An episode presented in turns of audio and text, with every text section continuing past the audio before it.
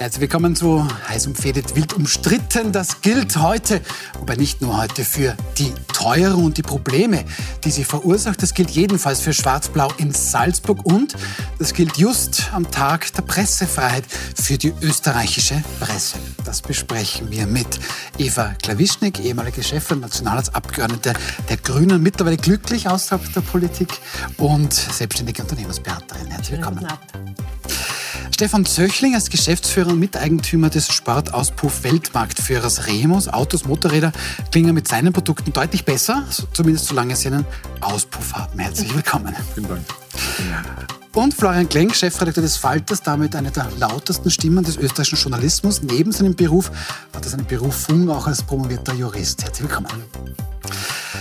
Die Schuldnerberatung warnt. Durch die enorme Teuerung wird es auch reihenweise für Menschen, die sich bislang ihr Leben eigentlich ganz gut leisten konnten, finanziell immer enger mit höheren Mieten oder mit höheren Kreditzinsen, mit Energie- und Lebensmittelpreisen, die steigen und steigen, müssen tatsächlich durchschnittlich bereits mehrere hundert Euro pro Monat von uns allen gestellt werden. Herr Zöchling, die Regierung hat sich da mehrfach auf die Schultern geklopft. Wir haben es oft gehört, wer schnell hilft, der hilft doppelt. Jetzt ist das Geld weg und wie wir seit gestern wissen, die Inflation aber nach wie vor da. Was rennt denn da falsch?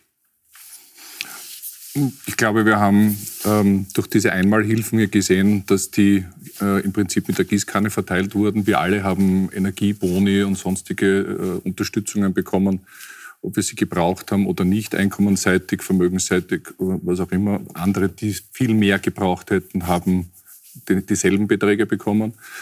Ähm, wir wissen, dass ähm, zum Teil diese, diese Boni, die auch Kinder und Jugendliche ausbezahlt bekommen haben, in den Konsum gegangen sind. Ähm, und dass das natürlich in weiterer Folge, sagen alle Wirtschaftsforscher, die Inflation weiter angeheizt hat. Das hat in den in anderen Ländern, wo es äh, Mietpreisdeckel oder Energiedeckel gegeben hat, ähm, deutlich besser funktioniert. Und ich glaube, unsere Regierung hat nach dem Prinzip ähm, Brot und Spiele agiert und gedacht, sie können sich damit die Gunst des Wählers erkaufen. Und das ist halt, äh, war ein Schuss ins Knie. Sie haben schon angesprochen, durch diese Einmalzahlungen, durch Gießkanne ist die Inflation gestiegen. Frau Klawischnik, das können wir uns jetzt auch noch mal anschauen. Das hat zunächst gar nicht so schlecht ausgesehen im März. Da war die Inflation bei 9,2 Prozent, also ein bisschen im Rückgang. Jetzt wissen wir wieder, aber im April ist sie bereits erneut gestiegen auf 9,8 Prozent. Und was ist so eine lapidare Zahl ist, ist eine Katastrophe für sehr, sehr viele Haushalte. Ähm, ist es so, wie der Herr Zöchling sagt, hat die Regierung letztlich völlig falsch gehandelt? Also völlig falsch. Es, es ist exposed immer leicht zu sagen. Das war völlig falsch. Ja, ja aber Wirtschaftsforscher haben gesagt, Kinder macht das anders. Ja, ähm, ich möchte nur trotzdem betonen, also es, es ging darum, schnell zu helfen und effektiv zu helfen. Der muss ich dem Herrn Zöchling schnell helfen? Ich, ich, ich bin hier nicht da, die Regierung zu verteidigen, ja. Ähm, aber ähm, es ist definitiv ein, ein Bemühen gewesen, also diese Auswirkungen möglichst effektiv, rasch, schnell irgendwie in, dem entgegenzuwirken, ja. Und da hat man einfach gemacht, was geht, ja. Ähm, andere Länder, und das ist wirklich erstaunlich, haben das auch gemacht, aber sie haben nicht diese Inflationszahlen. Mhm. Und da müsste man schon mal genau hinschauen, warum das wirklich so verlaufen ist. Also ähm, ist es an der Wirtschaft gelegen oder, ähm, oder ist es an der, an, der, an der Steuerkultur gelegen? Ich weiß es nicht. Aber ich glaube, dass die Regierung nicht alles falsch gemacht hat. Mhm. Sie haben mit Sicherheit sich wirklich bemüht und versucht, die Ärmsten und die, die Schwächsten zu unterstützen, ähm, vor allem rasch zu unterstützen. Das war auch, Sigi Maurer hat das nochmal betont, es geht um rasche Hilfe. Mhm. Ohne rasche Hilfe ist es keine echte Hilfe. Ähm, aber es hat ähm, in dem Sinn unterm Strich nicht so funktioniert, wie wir es gewöhnt also Vollständigkeit halber, in Österreich haben wir 9,8 Prozent ja. Inflation. Der EU-Schnitt ist mit 7 ja. Prozent tatsächlich deutlich drunter. Ähm, Herr Klenk, Jetzt sind wir nicht da, die Regierung da komplett zu verurteilen, aber das klingt schon ein bisschen nach gut gemeint ist, ein bisschen das Gegenteil von gut gemacht. Denn da sagt Wolfgang Katjan heute im Mittagsjournal, das Problem bei den Einmalhilfen ist, dass sie einmal passieren. Die Mieten werden weiter steigen bei dieser hohen Inflation. Energiepreise sind zurückgegangen, aber viele Dinge werden weiterhin teurer werden. Aber die Einmalhilfen, die der Herr Zöchling angesprochen, die sind jetzt weg. Und jetzt? Naja, jetzt sollte man einmal auf die liberalen Ökonomen hören, die auf einmal linke Ideen propagieren. Also der Herr Felbermeier hat im Standard gemeint, es gehört eine Mietpreisbremse her. muss man sich vorstellen. Das hat aber immer schon gesagt. Das, ja, ja, aber es ist ja interessant, dass das jetzt nicht von der Gewerkschaft kommt oder von der Mietervereinigung, sondern von jenen, die eigentlich für einen liberalen Staat waren, die immer auf den Markt gesetzt haben. Badelt hat, äh, Ökonom Badelt, der Professor, hat Ähnliches gesagt, gehen so weit zu sagen, dass sie die Mehrwertsteuer äh, auf Lebensmittel abschaffen was wahrscheinlich wieder dazu führen würde, dass man es anhängt. Aber insgesamt ist das natürlich ein Drama, was da passiert, weil natürlich vor allem die ärmeren Haushalte ja ihr gesamtes Geld für den Konsum ausgeben. Ja, die Wohlhabenden können ja sozusagen sagen, 25 Prozent, der Viertel, ein Drittel gebe ich aus für Lebensmittel und was ich halt brauche. Aber die, die prekär leben oder in der unteren Mittelschicht leben, die müssen, bei denen schlägt das voll durch. Da macht es einen Unterschied, ob das Stückel Butter 1,50 oder 2,50 kostet. Und diese Leute sind zunehmend ähm, auch politisch alleingelassen. Sie haben keine Sozialdemokratie oder vielleicht in einer Woche wieder, die sich sozusagen ganz lautstark um sie einsetzen. sind aber schon Optimisten. Haben, ich sage vielleicht, ja, schauen wir mal, wer das, wer das Match gewinnt. ähm, und jetzt laufen die Leute sozusagen zu den Freiheitlichen, die sich da sozusagen als Arbeiterpartei versuchen zu profilieren und die Schuldigen natürlich wie immer in den Ausländern finden oder ich weiß nicht, in irgendwelchen Bonzen und Eliten, denen sie meistens selbst angehören. Und die Grünen haben da nicht wirklich eine Kante. Ich glaube, dass mhm. die Grünen sich da sozusagen verheddern in ganz anderen Debatten. Und das fehlt einfach. Und ähm, man hätte natürlich die Mieten, auf jeden Fall die Mieten deckeln müssen. Man hätte darüber nachdenken müssen, ob man wirklich jedem Haushalt einen Klimabonus schenken muss. Und man hätte darüber nachdenken müssen, ob die Energieunternehmen, die ja in öffentlicher Hand sind, äh, wirklich so teuer anbieten müssen und mhm. gleichzeitig Milliarden zu verdienen. Man ist heute noch, ich habe jetzt letzte Woche wieder reingeschaut, die Wien Energie hat Energiepreise, wo es einem die Schuhe auszieht. Ja? Und in der Fernwärme sind sie Monopolisten. Ja? Also das gute rote Wien, das immer sagt, wir sind... Wir und die größten Vermieter. Ja, ja. Das also das, das, das Rote Wien, das immer gesagt hat, äh, kommunales Eigentum an Wohnungen und kommunales Eigentum an Energieunternehmen, das ist ganz wichtig, weil da kann man den, den Preis drücken in Krisenzeiten. Ähm, dort funktioniert das gerade nicht und die Leute spüren das, ja, wenn sie Vorauszahlungen bekommen.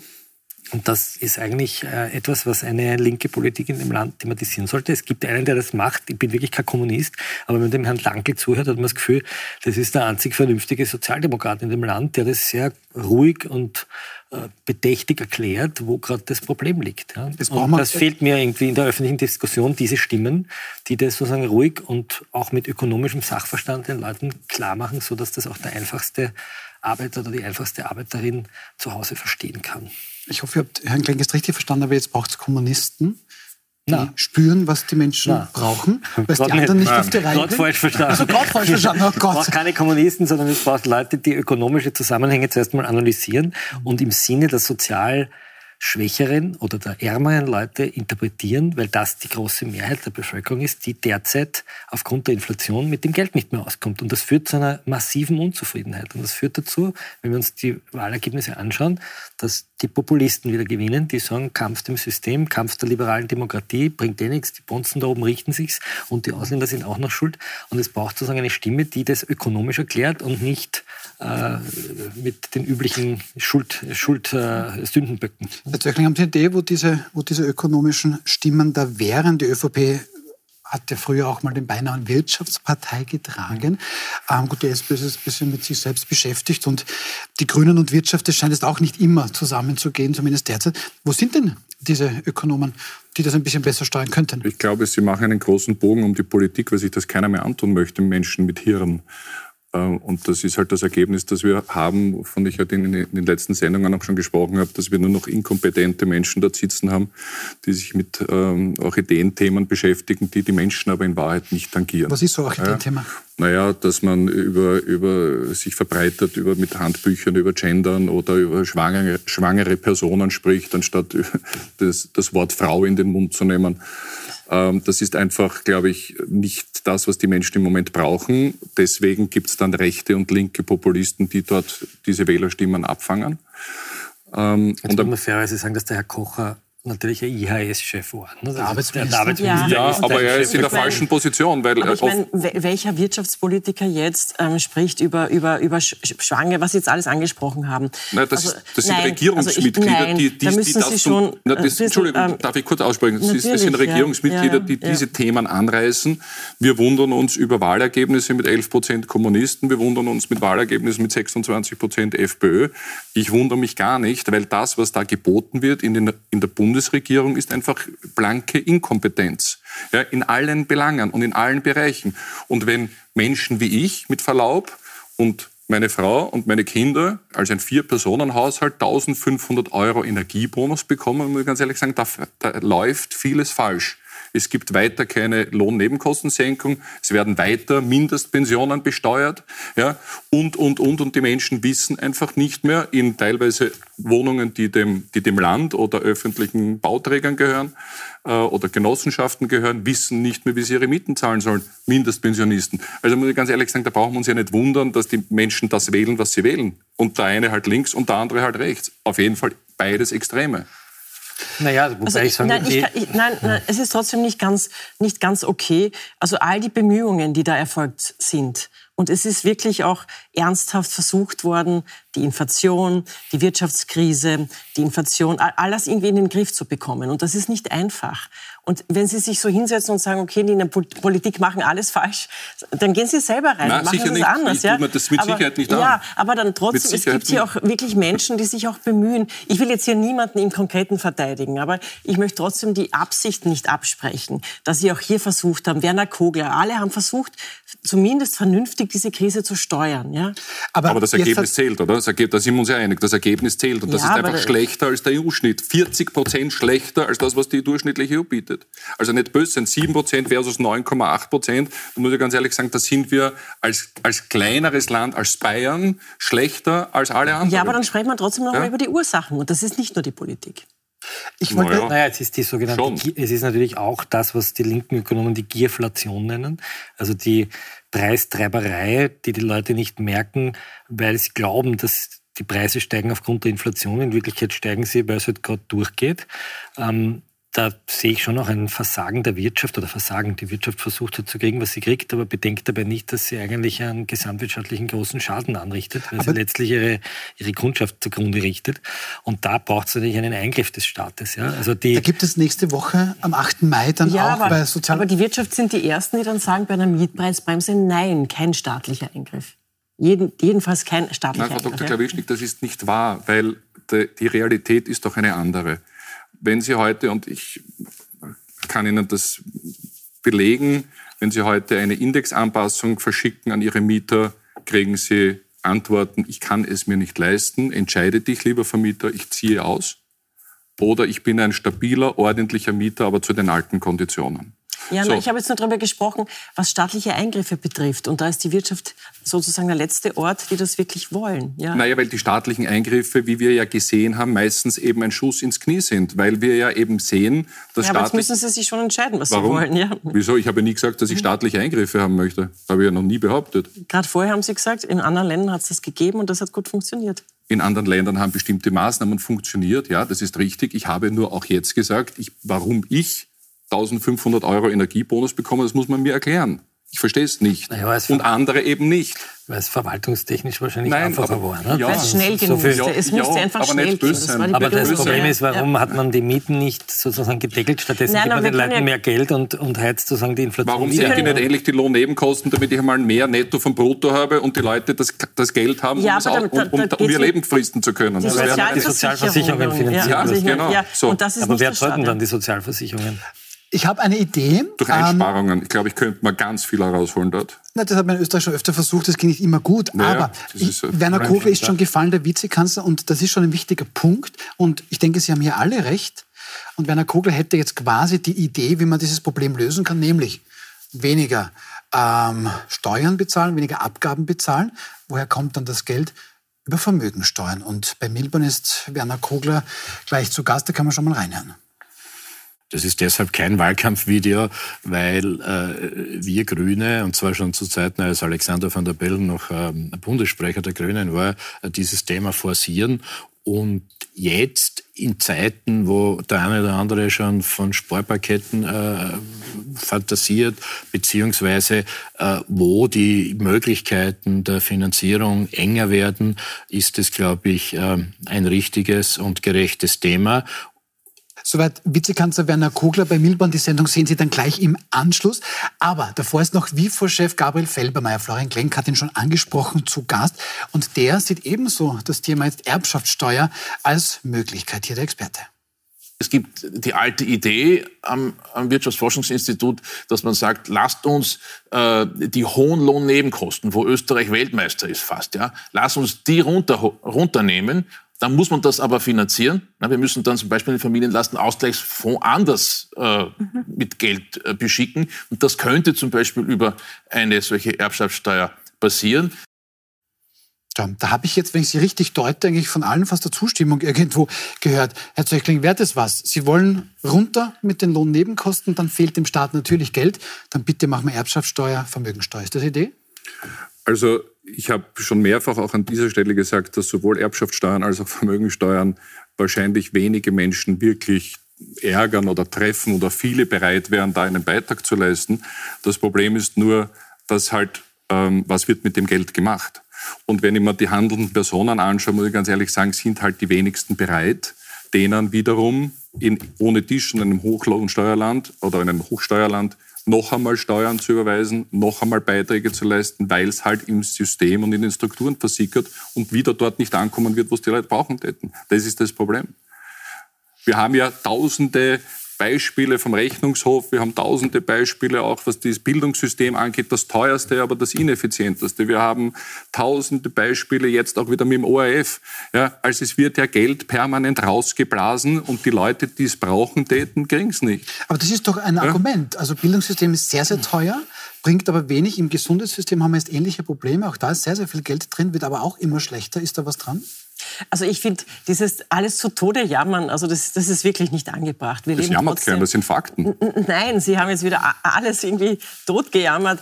Ähm, das das, das finde ich nicht angebracht. Wir leben trotzdem in einem Land, wo vieles auch noch gut funktioniert, wirklich gut funktioniert. Noch. Ja. Ähm, natürlich über äh, den, die, die Verwendung von ähm, Erbschafts- und Vermögensteuern kann man wirklich intensiv nachdenken. Ähm, eine Idee, die in, in der, der Sozialminister jetzt ähm, aufs Tapet gebracht hat, war, das in die Pflege zu stecken. Und in der Pflege brauchen wir wirklich in den nächsten Jahrzehnten unglaublich viele Ressourcen. Also wirklich die älteren Persönlichkeiten ähm, ausreichend zu unterstützen und, und das auch in, in, irgendeiner Form öffentlich zu finanzieren und das nicht ins Private sozusagen abzugleiten. Das wäre eine, eine gute Variante. Ja. Ähm, aber ähm, ich finde trotzdem, äh, zu sagen, es ist alles schlecht, also das das, das, passt nicht. Also es gibt aber schon viele Experten, Herr Klenk, ähm, die sagen tatsächlich, ähm, wir geben sehr, sehr viel Geld eben aus für, für Gesundheitssystem und Bildungssystem und ist sicher nicht so schlecht. Da hat die Frau, glaube ich, tausendprozentig recht. Effizient ist aber was anderes, Stichwort Föderalismus. Naja, der Helmut Schmidt hat irgendwann einmal gesagt, der SPD-Kanzler, der Sozialstaat ist das Vermögen des kleinen Mannes, ne? der kleinen Frau oder überhaupt der Bevölkerung. Und was in den letzten 20, 30 Jahren passiert ist und sozusagen auf die Spitze getrieben wurde durch den Sebastian Kurz, war ja zu sagen, sparen im System. Was meint er damit? Das Sozialsystem, weil dort sitzen sozusagen nur die Faulen in der Hängematte und es wurde sozusagen ein Frame erfunden, dass sozialstaatliche ja, das Leistungen, ja. ein bisschen vorher begonnen, aber sozialstaatliche Leistungen sind eigentlich was für die Faulen. Was man nicht bedacht hat, ist, dass das eigentlich das Rückgrat einer Gesellschaft ist. Weil wann werden denn die Leute arm, wenn sie für ihre Kinderbetreuung sehr viel Geld zahlen müssen, wenn sie keinen öffentlichen Verkehr haben und ein zweites wenn Auto sie eine Rekordinflation wenn sie eine. Inflation mhm. haben, wenn sie äh, für ihre äh, Großeltern einen Pflegeplatz brauchen, der das ganze Vermögen kostet. Also überall dort, wo sozusagen eine, eine gemeinschaftlich organisierte äh, Betreuung nicht funktioniert, sondern wo ich das bar bezahlen muss viele Leute haben das gemerkt, äh, wenn sie ihre Pension privat veranlagen, so wie das der Wolfgang Schüssel vor 20 Jahren propagiert hat, und die schauen jetzt auf ihren Zettel, kommen sie auf einmal drauf, hoppla, äh, ich habe ja jedes Jahr weniger Geld als mehr. Warum? Weil es eben nicht, der Markt es eben doch sehr oft nicht so richtet, wie man sich das vorstellt, sondern der Markt halt vielleicht auch ganz andere Interessen hat als das Wohlergehen der Gesellschaft. Und diese gesellschaftliche, dieses Denken, dass wir eine Gesellschaft sind, die sich sozusagen gemeinschaftlich organisiert, da rede ich nicht von Kommunismus, sondern rede von einem Sozialstaat nach ja, schwedischem, nach schwedischem Modell, ja, das, was sozusagen der Bruno Kreisky noch propagiert hat, das ist halt sozusagen in, in Faschiss geraten und, ähm, und je schlechter diese Systeme funktionieren, desto weniger Solidarität haben natürlich die Leute damit, die das finanzieren. Ja, und jetzt kann ich natürlich hinzeigen und sagen, schau her, das Spitalswesen funktioniert nicht, die Ambulanzen sind voll, es gibt keine Pfleger und keine Ärzte. Warum zahlst du eigentlich überhaupt noch Steuern? Für den Dreck macht doch das alles privat. Und ich sehe da eine, eine große Gefahr, dass wir da abrutschen. Ja? Und wenn wir dann auch noch in diesen, in diesen sozialen Systemen Leute an Führungsfunktionen setzen, die nicht die besten sind, sondern die nur am besten verhabert sind mit den jeweiligen Parteien und dort irgendwelche Kabinettsmitarbeiter versorgt werden mit Posten, die in Wirklichkeit fachlich wenig Ahnung haben oder die Krisen auf diese Art managen. Ich sage nur die Covid, äh, die, die, na, die COFAG, mhm. wo auf einmal Leute drin sitzen, die halt einfach nach parteipolitischen Gesichtspunkten dorthin eingesetzt werden. Dann fängt halt ein Staat zu erodieren an. Und das ist immer die Stunde derer, die den Staat überhaupt in Frage stellen, die den Rechtsstaat in Frage stellen, die sagen, hör mal überhaupt auf mit dieser blöden liberalen Demokratie, wo alle ihre Meinung sagen dürfen. Schauen wir nach Ungarn, so wie der Herr Kickel gesagt hat, der macht das gut mit harter Hand. Dort ist allerdings die Inflation bei 26 Prozent. Sie haben jetzt Herrn Kickel angesprochen und ein bisschen hat man auch schon über die politischen Ränder gesprochen. Dann tun wir das jetzt auch alle gemeinsam und kommen zu unserem nächsten Thema. Also interessant, egal ob bei uns auf Puls24.at oder auch auf den Seiten der anderen österreichischen Medien, diese kommende schwarz-blaue Regierung in Salzburg, die bewegt offensichtlich sehr, sehr viele Menschen. Von rechts kommt derweil auch schon Heime. Der Tiroler FPÖ-Chef Markus Abwärtsger, der freut sich, wie er selbst sagt, über den Nervenzusammenbruch der linken Reichshälfte. Und tatsächlich, die FPÖ ist, wenn Sie so wollen, im Vormarsch. In Oberösterreich, da regiert Schwarz-Blau bereits seit sieben Jahren. Seit Anfang des Jahres ist jetzt auch Niederösterreich Schwarz-Blau regiert und mit Salzburg dürfte da jetzt das dritte Bundesland folgen. Also, Herr Klenk, ich rechne Sie jetzt der linken Reichshälfte zu. Haben Sie einen Nervenzusammenbruch wegen Schwarz-Blau in Salzburg, wie der Herr Abwärts meint? Für Journalisten ist Schwarz-Blau immer sehr gut, weil das ist immer die Phase von zwei Standbeinen, die die FPÖ bis jetzt hatte. Jetzt rede ich von der Empirie, nämlich einerseits die Korruption und andererseits der Rechtsextremismus. Das waren immer die zwei Flanken, auf denen die FPÖ gespielt hat und an denen sie irgendwann einmal auf einem Haxen ausgerutscht ist. Ne? wir haben das in Kärnten erlebt, wir haben das zweimal im Bund erlebt, wir haben jetzt die große Aufarbeitung der Ära Schwarz, also die Ära Schwarz-Blau 1 wird aufgearbeitet mit dem Karl-Heinz Grasser und die Ära Schwarz-Blau 2 wird aufgearbeitet mit dem Herrn Schmidt. Der Schmidt war übrigens der Pressesprecher von Karl-Heinz Grasser, also das ist ja sozusagen hängt alles schön zusammen. Ähm, was mir Sorge macht, ist nicht, dass die Blauen irgendwo mitregieren, sondern was mir Sorge macht, ist, dass sie die, die unsere liberale Demokratie in Frage stellen. Wenn der Herr Kickl sagt, wir sollen es wieder Herr Orban machen, dann müssen wir darüber nachdenken, wer der Herr Orban ist. Der Herr Orban ist jemand, der die Presse gleichschaltet, und zwar wirklich gleichschaltet. Ähm, die Freiheitlichen wollen in Wirklichkeit das, was sie vorgeben, zu bekämpfen. Sie wollen einen Staatsfunk, sie wollen eine Lügenpresse. Sie, wir haben das in Ibiza live sehen können, wie der Heinz-Christian Strache einem, einem, einer russischen Oligarchennichte, sprich einer Putin-Vertrauten, angeboten hat, die Kronenzeitung zu verhökern, damit er an die Macht kommt. Das ist Lügenpresse. Die wollen ein System der Lügenpresse haben, um an die Macht zu kommen und das ganze Steuergeld finanziert. So, das kennt man empirisch und das macht mir Sorge, nicht weil ich als Journalist Angst habe, dass ich keinen Job mehr habe, sondern weil die Bevölkerung nicht mehr informiert wird über das, was passiert, sondern nur mehr darüber informiert wird, was die Freiheitliche Partei gerne von sich gibt. Und ich sehe zweitens eine Radikalisierung der ÖVP. Also wenn wir schon über politische Ränder sprechen, muss man sagen, die ÖVP wandert gerade an den Rand. Wenn sich ein Wiener äh, ÖVP-Chef an den Brunnenmarkt stellt, der hätte sich Karl vor Mar, ja. Karl Mara, der hätte sich vor 20 Jahren dort hingestellt und gesagt, liebe Brunnenmarktstandler, ihr seid Unternehmer, ihr seid Familienmenschen, ihr seid religiös, äh, ihr seid eigentlich genau unsere Klientel. Ihr habt konservative Werte. Ihr habt konservative ja, Werte und gell, das rote Marktamt, das segiert euch die ganze Zeit. Na, kommt, kommt zu uns, wir setzen uns für euch ein. Ja, das hat übrigens der Strache bei den Serben sehr gut gemacht. Mhm. Äh, was tut er aber? Er sagt, ihr schaut irgendwie zu fremd aus für den Markt. Ja? Da ist ein Syrer, der hat sechs Standeln. Also eine Wirtschaftspartei wirft sozusagen Zuwanderern vor, dass sie wirtschaftlich erfolgreich agieren. Ja? Und das ist eine Radikalisierung. Das ist nicht mehr vernunftbegabte, aufgeklärte Politik, sondern das ist sozusagen ressentimentgetriebenes, äh, rechtes Herumgerülpse, nur dazu von einem ehemaligen Polizeichef. Mhm. Und da wundert es mich nicht, dass Sie sagen, in Niederösterreich mit einer ganz offen rechtsradikal agierenden Partei agieren. Und das sage ich nicht, weil ich da jetzt schnell wen beleidigen will, sondern ja, der Herr Landbauer hat gegen die Moslemmama gewettet und der Herr Waldhäusl äh, hat sich äh, in der, in, hier in, in, dem Sender hingesetzt und hat angefangen, irgendwelche zugewanderten äh, Mädchen zu beleidigen und gesagt, wenn ihr nicht da seid, dann wäre Wien wieder Wien. Lassen Sie also das, ist, das noch, in Deutschland noch, noch aufarbeiten. Undenkbar. Herr Klenk, ja. ich versuche jetzt mal die wichtigsten Punkte rauszunehmen. Herbert Kickl, der Bundesparteiobmann, ist morgen tatsächlich in Budapest auf einem rechtsextremen Kongress. Mhm. Das, was Herr ähm, Klenk gesagt hat mit Orban, das hört man tatsächlich des Öfteren. Ähm, dann, wie haben Sie gesagt, rechte, rechtes Herumgerülpse gibt es auch von der ÖVP. Also wenn ich mir das gerade anhört, dann bekomme ich auch langsam Angst. Sie auch? Nein, eigentlich Nein? nicht. Nein. Also erstens einmal war es relativ viel Information in relativ kurzer Zeit. Ähm, aber man sollte auch die Kirche im Dorf lassen, weil was bleibt denn dem Herrn Dr. Haslauer über? Soll er in einer ganz, ganz schmalen Mehrheit mit der SPÖ, von der er nicht weiß, mit wem er morgen oder übermorgen aufwacht. Ist es die, der Dosko Zillflögel, ist es der, die Frau Dr. Randy Wagner oder der Herr Babler? Ähm, soll er mit denen jetzt eine Koalition eingehen und dann im Zweifel in vier Wochen wieder Neuwahlen haben?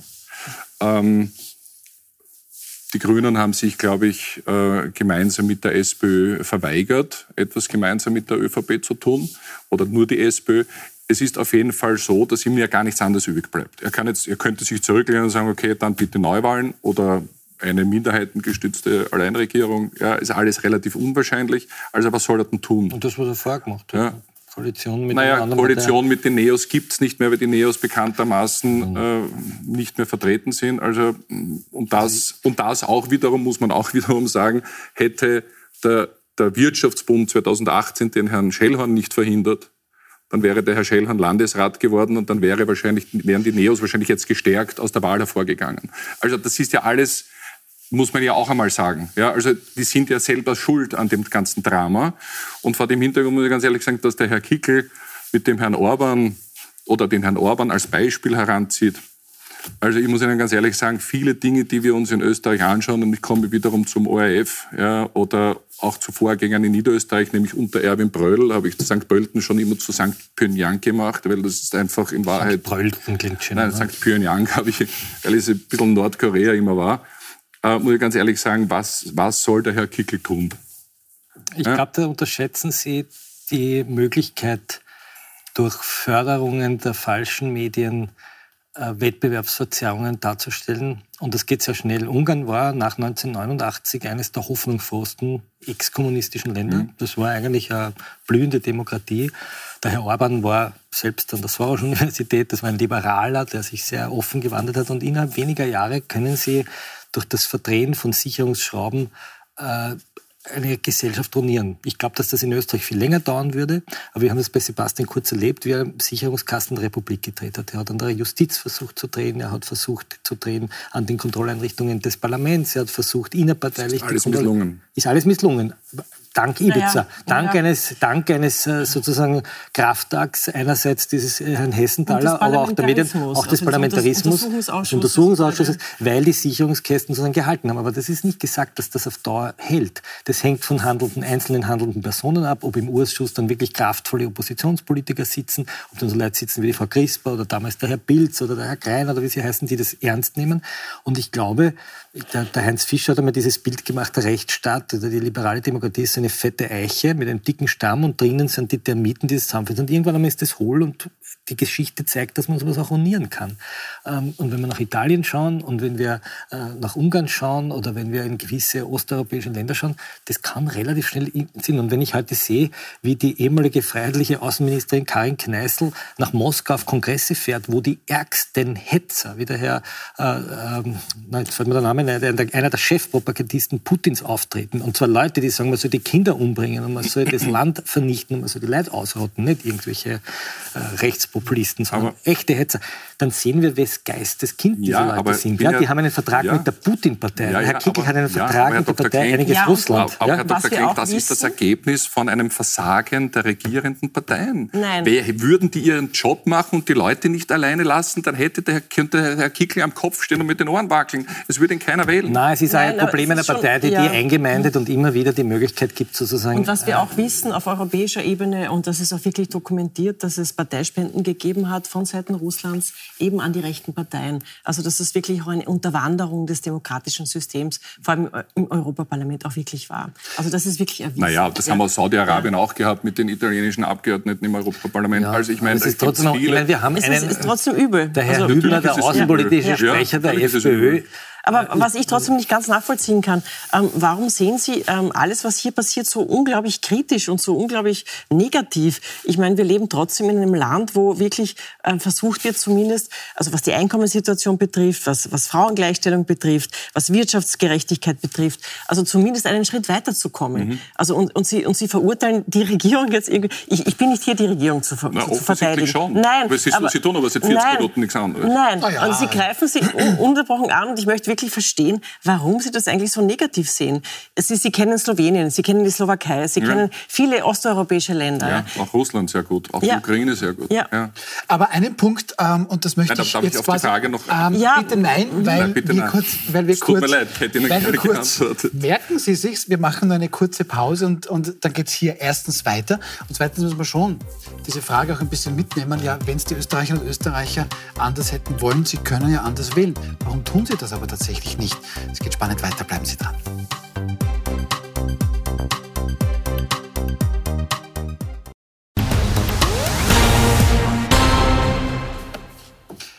Willkommen zurück bei Wild umstritten. Also ich sag's wie es ist, ja, hier wurde weiter diskutiert, bis dann Herr Klenk gemeint hat, er würde gerne die Deko hier umbauen. Das ist eine ganz andere Geschichte.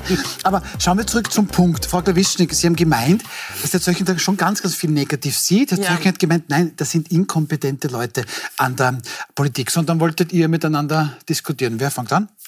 Ja, also ich stelle trotzdem noch mal die Frage. Also es ist, es ist schwer, in die Politik zu gehen. Es ist schwer, dort zu überleben. Es ist schwer, dort zu bleiben. Ja?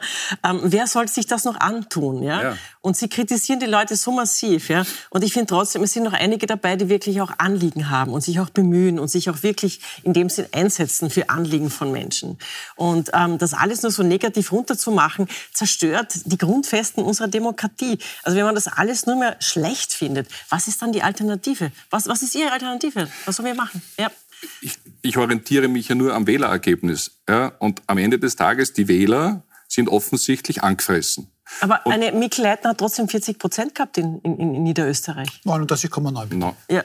ja, und auch ein Herr Hasler hat immer noch einen sehr großen Prozentsatz ja, geschafft. Das ja, das ändert aber nichts daran, dass ein Koalitionspartner aber ich könnte etwas Persönliches ja, ja, ja, ja. Und zwar, ich glaube, man muss aufpassen, dass man die Politik als Beruf nicht in dieser Weise diskreditiert, weil dann tatsächlich Leute nicht hingehen. Ja. Auf regionaler das Ebene. Eh schon auf, nicht mehr. Nein, aber wenn man sich mit Politik beschäftigt, ich mache das jetzt seit über 25 Jahren, dann sieht man, dass auf kommunaler Ebene, auf Gemeindeebene, aber auch auf Bundesebene sehr viele Leute gibt, die ihr ganzes Leben Absolut. sozusagen in den Dienst stellen der Kompromissfindung in einer immer komplizierter werdenden Gesellschaft. Gesellschaft. Das ist der Beruf des Politikers. Ein Bürgermeister so. muss rund um die Uhr muss, erreichbar muss sein. Erreichbar sein. Die können ja, nirgends durchgehen, ja. ohne angeklagt zu sein. Und wenn, die, wenn die, das Wahlvolk sozusagen die Politiker sieht, dann sagen sie, Grüß Gott, Herr Bürgermeister, und Grüß Gott, Herr Bundeskanzler. Genau. Und wenn sie es nicht sehen, sagen sie, ihr seid die größten Arschlöcher. Ich glaube, dass das ich schon... Sag dem das und jetzt sage ich etwas Selbstkritisches. Ich glaube, dass das sehr stark auch mit meiner Profession des Journalismus zu tun hat, der sozusagen die Politik überzeichnet als eines, jetzt werden Sie überrascht sein, wenn ich das sage, als einen Haufen von skandalösen Korruptionisten, so weil es einige Wege gibt, die tatsächlich korrupt sind und die insgesamt das politische System sich zu langsam von diesen Figuren darf ich reinigt. Ganz kurz unterbrechen. Hätten Sie mir unterstellt, dass ich also korrupt bin? Nein, Ihnen nicht. Aber ich habe Ihnen äh, vorgeworfen, dass Sie nachher zur Novomatik gegangen ja. sind. Das hat zum Beispiel überhaupt nicht in Ihre Biografie gepasst, ja. dass eine Partei, das ist eine die ganz persönliche Geschichte. Verstehe ich, aber, aber, das hat mich zum Beispiel, wenn, wenn wir jetzt schon dabei sind, das selber. hat mich zum Beispiel ja. total irritiert, dass eine Partei, die so massiv gegen das Glücksspielwesen geht, dann die Chefin äh, in diesen, die Partei, in, die Person. Die Person, eine nämlich die Partei. persönliche Geschichte. Und niemand kann es verstehen, der nicht meine persönliche Biografie Und das war, muss man Verstehe ich, aber das ist natürlich nach außen hin, wenn man sich mit der Novomatik beschäftigt. Man nachfragen, was meine Biografie ist, ja, aber okay. Was ist Ihre Biografie? Ich Gut, Aber ich möchte nur an der Stelle sagen, ich möchte wieder ein bisschen einfangen. Ähm, das ist natürlich insofern wichtig, weil das war dann als Privatperson nach der Politik. Ich wollte eigentlich was Persönliches Ich möchte nur eine, was Persönliches, bitte. Ich möchte es zu Ende führen. Ich Aber finde, ich war als Politikerin absolut integer. Ja, und ich, habe ich, ähm, ich habe nichts anderes behauptet. Ich, ich aber, möchte da, das aber, Entschuldigung, aber das, was auch wir gerade... hat nichts anderes und behauptet. ich möchte das auch für viele ja. in Anspruch nehmen, die jetzt noch in der Politik sind. Aber ich möchte, ich möchte ja was Versöhnliches sagen, ausnahmsweise. Jetzt bin gespannt.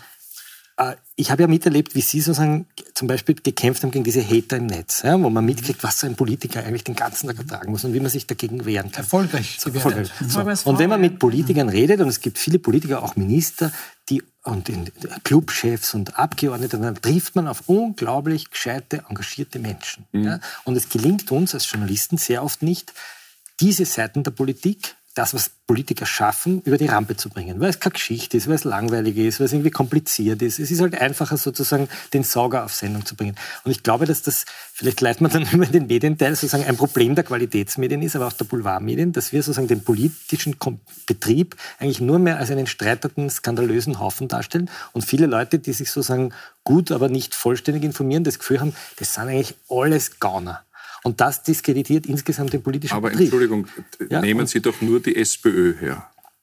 Naja, man kann, nehmen wir, versuchen wir es mal positiv. Ja die streiten gerade um Richtung. Aber ich möchte, Ja. ich möchte schon, darf ich nochmal ja Darf ich das nochmal einfangen? Primaries, ja? Darf ich das nochmal einfangen? Der Herr Zöger hat das vorher gesagt und tatsächlich hört man oft Argumente.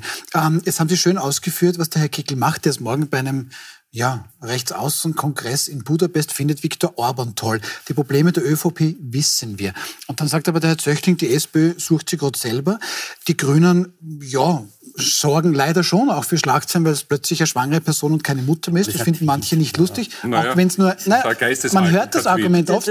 Bei den Neos sagt man oft, was machen die eigentlich beruflich und vor allem, wofür stehen die? Und jetzt diese Frage, ähm, warum wollen die Leute das nicht wählen? Oder warum wundert man sich, dass dann, ja, dann will ich schwarz Nein, oder nein, blau? versuchen wir es zu warum erklären. wir zu erklären. Was macht die SPÖ? Die SPÖ hat gerade einen Richtungsstreit intern, ob sie sich sozusagen eher links positionieren oder eher in der Mitte oder eher Herr. Klenk, das wissen wir, aber was, Nein, soll, die was Leute sollen die Leute die in der Leute sagen, die gerade streiten. wählen? Die Leute sagen, die streiten. Aber sie Ja, streiten Ich glaube ja auch nicht, dass es ein sondern sie, sie handeln einmal Interessen eine- aus. eine- sie, sie verhandeln einmal Interessen aus. Das ist einmal Politik. Ein Machtstreit. Das, Das, das, ist kein Richtungsstreit. das, verhandelt man, Babler gegen- das verhandelt man jetzt in der Zeit der größten Teuerung. Das ist nett. Okay, muss man den Herrn Doskozil fragen. Aber einmal ein Streit ist einmal in der Demokratie grundsätzlich nichts Negatives, sondern das ist ein Aufeinanderballen gegenseitiger Interessen. Die Angestellten bei der Firma Remus haben andere Interessen als der Chef. Weil die wollen vielleicht mehr Lohnnebenkosten haben, weil sie sagen, da habe ich eine bessere Pension und er will weniger. Und dann müssen sie sich arrangieren. Und das ist Politik, einen Kompromiss zu finden. Und wir in den, in den Medien stellen dieses Streiten dar als etwas total Destruktives. Das ist das Problem der SPÖ gewesen, die lange gesagt hat,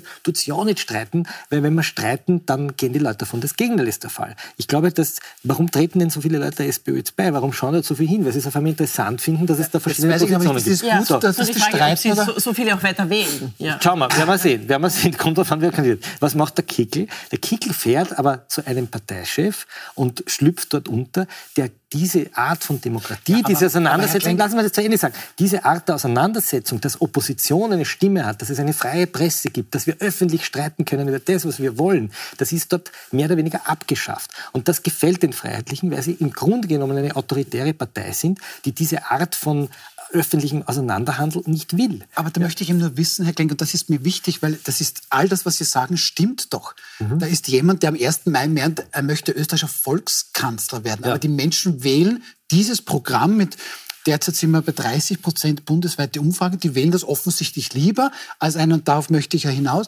als eine zerstrittene SPÖ, als, als, als Grüne, die halt irgendwie auch dabei sind, aber sonst nicht viel. Ähm, die Neos, die, wo man auch nicht weiß. Frau Eines, wenn, eines, wenn man in die Historie schaut, die Freiheitlichen sind... kommen Sie mit der Historie? Nein, Nein, die, die Menschen Florian wählen Klenk das hat ja. da vollkommen recht.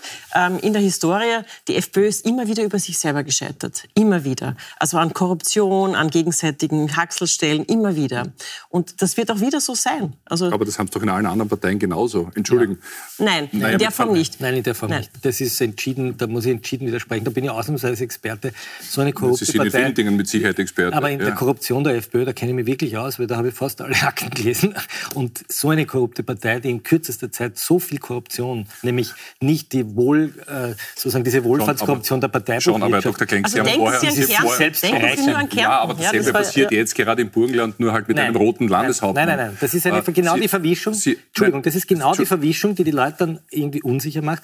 Diese Art von Korruption, die wir in Kärnten erlebt haben, war eine persönliche Bereicherung. Der Jörg Haider würde heute höchstwahrscheinlich game, im. Gefängnis sitzen. Ja, Äh, er wäre auf jeden Fall angeklagt worden. Part of the game. Wir haben es auf Tonband, wie diese Leute sich bestechen lassen. Wir haben auf Tonband, wie sie die Medien zu kaufen versuchen. Wir haben auf Tonband, wie der Herr Schmidt äh, oder auf, in, in Chats, wie Posten vergeben werden, wie die Glücksspielindustrie, Entschuldigung, Novomatic, äh, am Rechnungshof vorbei über Vereine, Parteien schmiert, um, und ich sage ganz bewusst schmieren. nicht- Blecher, Graz. Ja, aber das ist Antwort. die 80er Jahre. Na ja, ja, Ja, aber ja. trotzdem, also wenn, wenn Sie sagen, das kommt bei den anderen nicht vor, muss ich Ihnen Ja, widersprechen, weil die sind, jetzt- die sind mindestens genauso korrupt gewesen wie viele andere auch. Nein, das ist- das Und war schon eine Verlaub- neue Entschuldigung. Herr Dr. Klenk, Sie haben vorher ein Beispiel gebracht und das finde ich zum Beispiel unbillig. Ja. Sie können, ja, gerne kann, der, kann diese, dieser unsägliche Herr Strache behaupten, er verkauft die Kronenzeitung. Blöd nur, dass die im Eigentum von Privatpersonen steht und nicht verkäuflich ist, selbst wenn er sich's wünscht. Ja. Ja, also deswegen ist es ja ein unzulässiges Beispiel und er kann viele andere Dinge auch noch behaupten, ja, dass, keine Ahnung, die Novomatic zahlt alle und, und, und. Bis dato muss man auch sagen, zumindest in meines, meinem Wissen nach, hat er, ist er nicht verurteilt worden. Er hat sämtliche Pro Das ist Prozesse. ja auch nie behauptet worden. Ja, nein, aber deswegen was daran ist jetzt, was bleibt jetzt über von diesem Ibiza-Video? Ganz einfach. Was bleibt über wahrscheinlich oder Zumindest noch leben wir in einer Demokratie, wo man das mal unterstellen muss. Was bleibt über für einen Herrn äh, Grasser? Die Frage kann ich dich gern beantworten. Ja. Also der Herr Aber- Grasser hat auch Tür gekriegt, nicht rechtskräftig. Der kommt Nicht rechtskräftig, so ist es. ja, Ja, nicht dem in die rechtskräftig, zweite Instanz. ja. Wir haben einen geständigen Lobbyisten, der das gestanden hat. Was bleibt über vom Fall Ibiza? Wir haben gesehen, wie der später amtierende Vizekanzler einer ihm völlig unbekannten Oligarchennichte anbietet, dass sie die Kronenzeitung kaufen kann Aber- und dafür Steuergelder kriegt. Was brauchen sie noch? Darf ich, also, Was brauchen sie noch? Ich, ich, ich möchte das ein bisschen einbremsen. Ich, Ja, ich kann, ist ich ja, schaff's- was das wollen ist Sie noch einfach haben? dumm, sonst nichts. Nein, das ist nicht dumm, das ist korrupt. aber trotz all dem, also, Das ist aber er kann es ja nicht verkaufen. Es, ja. Ja, hat aber glaubt, er kann es verkaufen. Ja, weil er wir, dumm wir ist. schaffen Ja, es, wir aber schaffen es der, nicht. den will ich nicht als Vizekanzler haben. Wir schaffen So ist es es. nicht. Aber, eben, aber das ist genau das, was ich sage. Das sind genau die Politiker, die uns hier vertreten. Das sind Deswegen, die Freiheitlichen gewesen, nicht? nicht naja, aber das Aber wen hätten Sie denn gerne als Politiker? Und der Kurz hat genau das System nachgemacht. Ich meine, der Herr Schmidt, jetzt war der Generalsekretär im Finanzministerium, der Spitzenbeamte, Ja. der Spitzenbeamte Ich des österreichischen ja nicht. der ja gesteht, nicht. der gesteht, das muss ich jetzt Aber schon sagen, nein, lassen Sie mich ausreden, der gesteht, der Spitzenbeamte des österreichischen Finanzministers gesteht, dass er im Auftrag des Sebastian Kurz beide Boulevardkaiser in diesem Land geschmiert hat. Lassen wir uns das einmal kurz stehen. Der gesteht das vor der Staatsanwaltschaft in 15 Einvernahmen.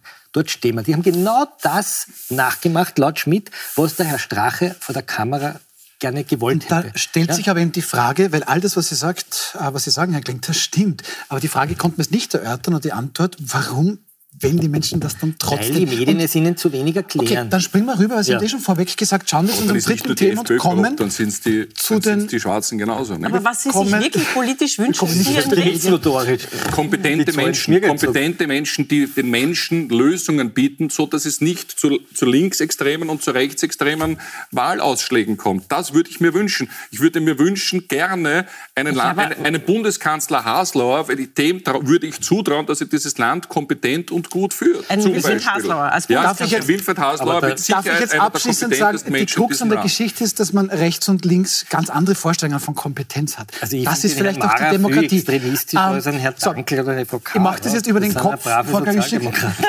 Ähm, so, schauen wir Heute jetzt zu unserem dritten Thema. Das ist ja auch gut. Wir kommen zu unserem dritten Thema. Vielleicht gefällt es dem Chef. Heute, vielleicht gefällt es dem Chef, ich werde ihn fragen. Heute am 3. Mai ist der internationale Tag der Pressefreiheit. Das ist meistens ein Tag, ganz ehrlich, der Ihnen zu Hause wohl kaum auffällt. In diesem Jahr ist es aber aller Voraussicht nach anders. Schauen Sie mal, die großen österreichischen Tageszeitungen, die erscheinen heute allesamt blank. Das ist noch die Wiener Zeitung, die wird ja bald nicht mehr erscheinen, zumindest. Hier sind die oberösterreichischen Nachrichten, hier ist auch die Presse. Also ein weißes Blatt Papier statt einer Titelseite. Und jetzt wird sehr, sehr interessant, denn da machen nicht alle mit. Herr Klenk, der Falter macht das nicht. Das blenden wir mal ganz kurz ein.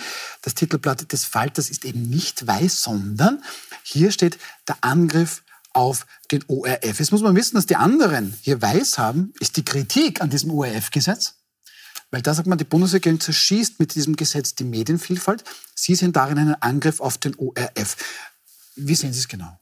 Ja, worum geht es in Wirklichkeit? Wir leben in einer Zeit, in der Boulevardmedien, wir haben es gerade gesagt, massiv mit hunderten Millionen Euro korrumpiert wurden. Über Inserate? Das geben mittlerweile die, die es zahlt haben, offen zu, über Inserate, wo sich die Eigentümer dieser Medien äh, auf, im Internet präsentieren mit ihren teuren Kunstwerken und Villen und diese, diese ganze Kohle sich sozusagen privat auf die Seite geraubt haben.